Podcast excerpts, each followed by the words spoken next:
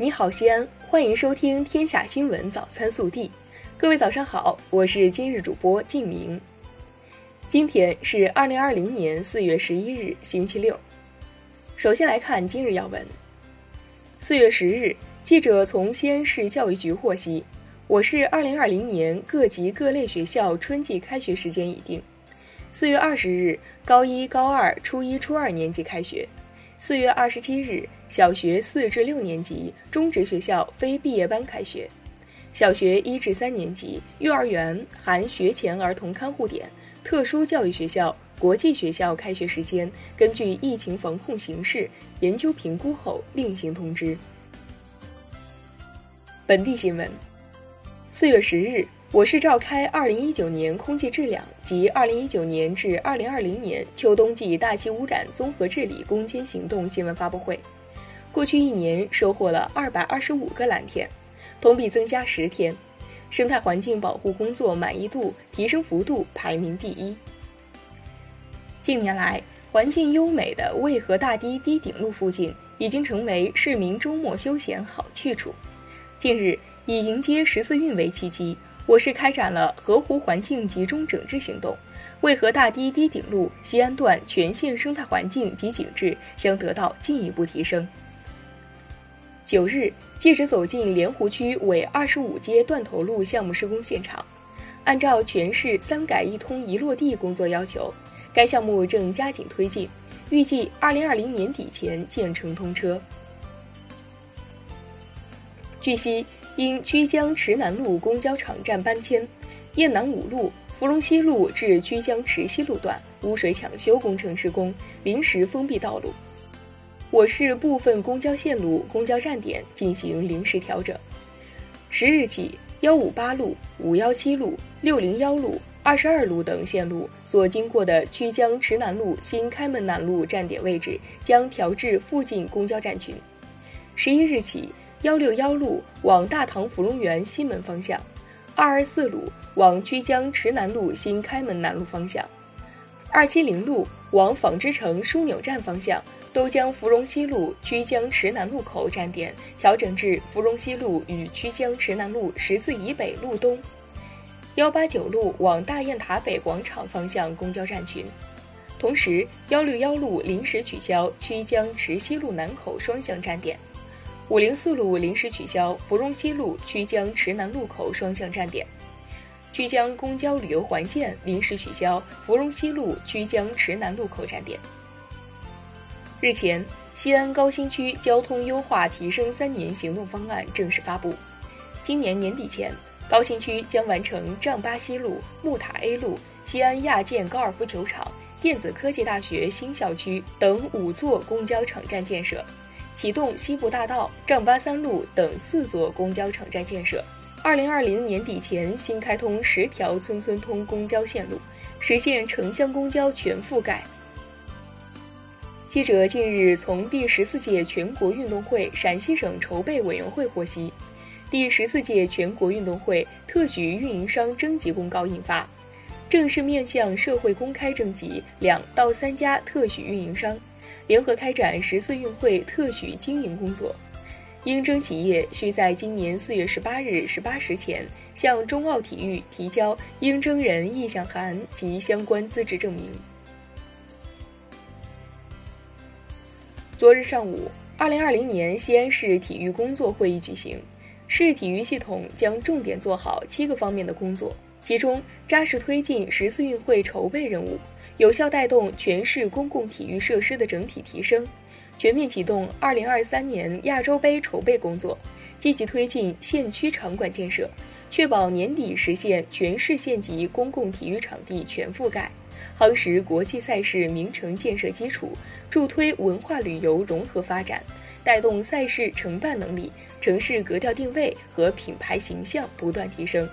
全力推进全运会备战训练和后备人才培养体系建设，不断增强竞技体育整体实力，努力扩展全运惠民效应，提升公共服务水平，加快推进十五分钟健身圈建设。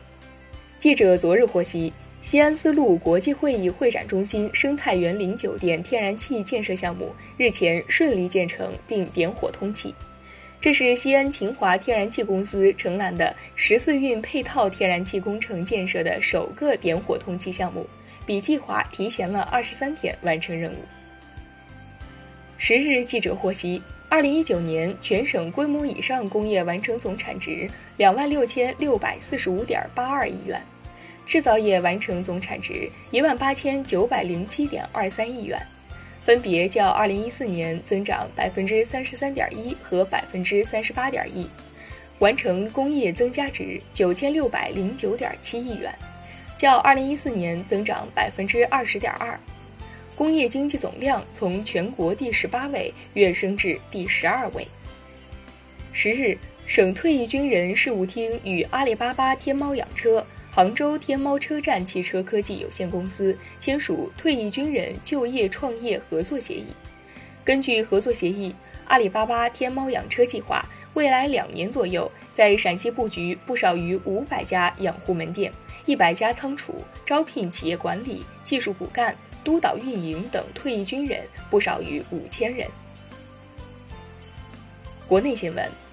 十日，外交部发言人赵立坚介绍。中方在力所能及的范围内向国际社会提供支持和帮助。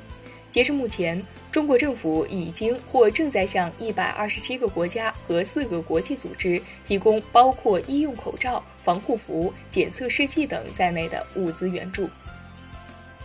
十日，民政部社会救助司一级巡视员伊佩庄表示，截至目前。全国共为六千一百五十五点三万人次的困难群众发放了补贴十八点八亿元，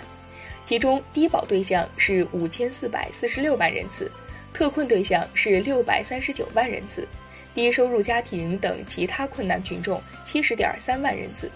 月人均获得补贴四十七元，其中湖北省为三百七十万人次，发放了价格补贴四点四亿元，人均补贴标准是一百二十元。国台办发言人朱凤莲四月十日表示，当前大陆疫情防控阶段性成效进一步巩固，经济社会运行秩序加快恢复，两岸同胞都有感。然而，民进党当局却不断攻击抹黑在大陆的台胞台企，攻击抹黑大陆，他们不放过任何一个话题，不断编织谎言，企图在同胞之间制造矛盾和对立。昨日。国家发改委就禁止限制生产、销售和使用的塑料制品目录征求意见稿向社会公开征求意见，其中一次性发泡塑料餐具、含塑料微珠的日化产品等被列入禁止生产销售名单，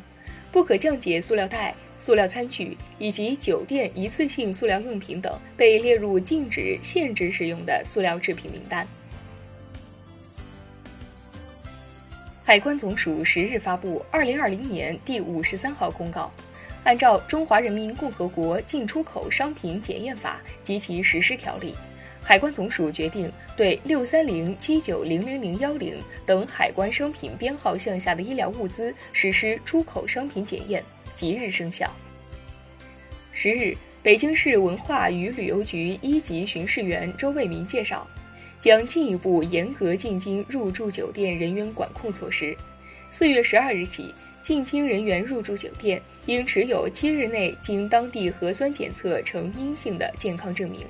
且全国健康通行码或北京健康宝认证为未见异常状态。同时，要按要求登记在京联系人，接受酒店健康管理。据央视。截至四月九日二十四时，绥芬河报告由俄罗斯入境累计确诊病例一百五十一例，累计无症状感染者一百四十八例。目前，绥芬河市内已经实施小区封闭管理措施。黑龙江省内二百二十二名医疗援助人员已抵达牡丹江市和绥芬河市。由办公楼改建的方舱医院可提供六百余张床位，预计于今日启用。十日，中国工程院院士钟南山与韩国防疫专家在线交流中韩防控经验。谈及复学问题时，钟南山称：一是看本地，本地区发病减少到很少了；第二个看外来输入控制的情况。假如外来输入基本上控制的也不错的话，我觉得应该复学了。具体时间不好说，我觉得应该不太长了，比如说四月底左右的时间，不能永远不开学，这个病是不可能铲除的一干二净的。针对近日的涨价事件，海底捞火锅发布致歉信。海底捞门店此次涨价是公司管理层的错误决策，伤害了海底捞顾客的利益，对此我们深感抱歉。自即时起，中国内地门店菜品价格恢复到今年一月二十六日门店停业前标准。更多精彩内容，请持续锁定我们的官方微信。明天不见不散。